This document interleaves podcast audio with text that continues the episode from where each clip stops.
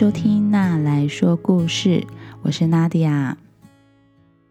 小朋友，你有没有遇过什么很难克服的事情呢？我们家的猪小妞啊，她曾经很害怕浴室地板上面的水，只要浴室地板湿湿的，她就不敢踏进去。后来我跟她一起想了一些办法，我们试过站在门口，深吸一口气，让胸口装满满满的勇气，然后一脚踏进来。这个方法成功过几次。当它开始慢慢不管用的时候呢，我们就用了另外一个方法。就是拿一张矮椅子放在进来的那个门口旁边，然后呢，让猪小妞站在这个干净的椅子上，它的脚就不会直接碰到地板喽。今天呢，我们要分享的故事叫做《如何抓到兔子》。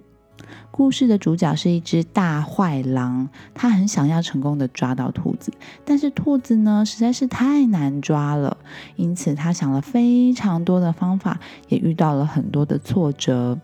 你觉得他最后会成功吗？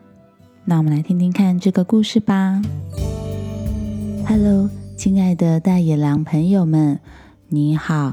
我叫做大坏狼，你是不是跟我一样觉得那些很讨厌的兔子真是太狡猾了，抓都抓不到呢？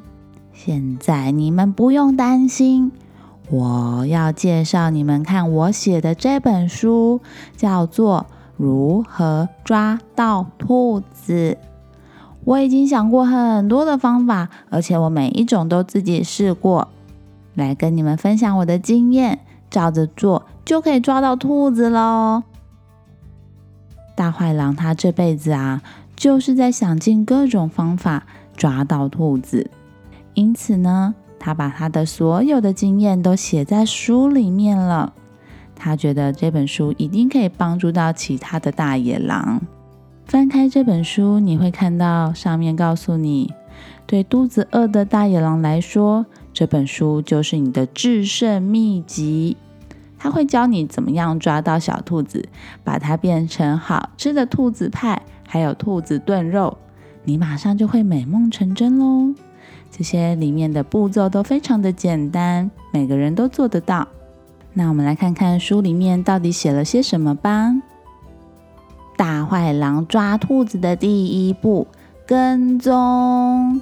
首先，你要先知道这些小兔子的家在哪里。它们很会躲，它们有很多的家，不同的入口。你一定要比它们更聪明才可以。它们常常躲在森林的很深的地方。你先找到一片萝卜田，通常就是它的家门口了。为了要抓到这只小兔子，你要比它更狡猾。你可以假装路过它的门口，等它没有注意的时候，赶快钻进它的家。可恶！他居然发现我了，率先一步跑回家里，把门关起来。讨厌的兔子，比我想象中的聪明嘛！哦，忘记提醒你们，森林里面也有可怕的熊，他们有可能会把我们当成晚餐。呃，你在抓兔子的时候，也要小心自己被大熊抓走啊！大野狼抓兔子的第二个绝招就是挖陷阱。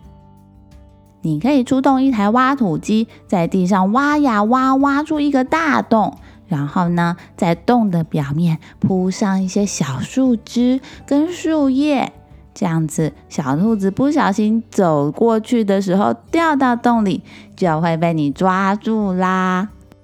但是你千万要小心啊！不要像我一样掉到这个洞里面去。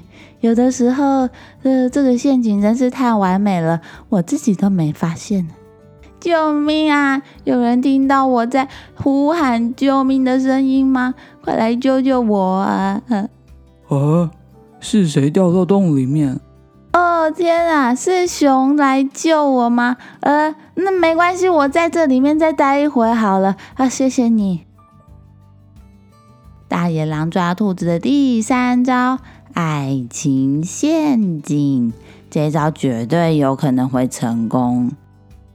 首先呢，你要先制作一件兔子装，在兔子耳朵旁边绑上一两条缎带，然后呢，去兔子家门口对他抛媚眼，他可能会邀请你一起跟他吃浪漫的烛光晚餐。不过你可能也要小心，这招非常的有效。呃，上次我被兔子抓起来亲了两下，觉得有点。不舒服，而且在旁边闲荡的大熊看到我，好像也有点喜欢我啊。后来我就赶快跑走了。大野狼抓兔子的第四招——邮差妙招。首先呢，像我一样轻盈小巧的大野狼们，可以准备一个纸箱，把自己放进去，然后呢，寄到小兔子的家。当邮差敲门的时候，小兔子出来，可能就会被你从箱子里面蹦出来，吓一大跳。但是大家要小心，我上次不小心写错地址，把自己寄到大熊家了。哎呀，妈妈咪呀！他把我的尾巴抓住，我差点逃不了。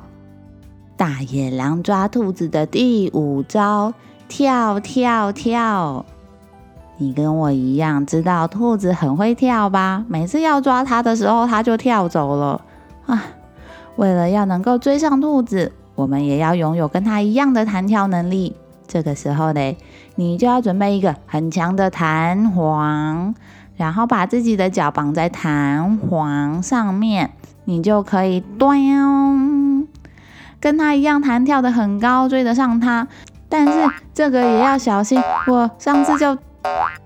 弹到了大熊的面前，要控制弹簧的方向真是不容易，害我摔了，手也骨折，脚也骨折了啊！如果你跟我一样试过了所有的步骤都没有成功，我还有最后一个妙招，那就是我们回家炖蔬菜汤吧。对。炖蔬菜汤，没错。关于蔬菜汤，我也有很多可以跟你分享的。这应该就会是我的下一本书：如何当个素食美食家。这样子呢，跟我一样，每个招都试过但是失败的大野狼来说，我们至少不会饿肚子，是吧？你可以学会怎么样用马铃薯、红萝卜、葱。跟菜炖出一锅好吃的料理，我相信这个你一定办得到，因为就连我这么聪明的大野狼都做得到。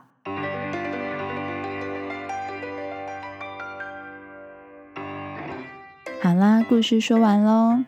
可爱的大野狼，他最后发现好像没有一定要吃兔子嘛。有的时候啊，我们真的尽了全力，但是还是没有办法得到想要的结果。这个时候换个角度想，的确是解决事情的一种方法哦。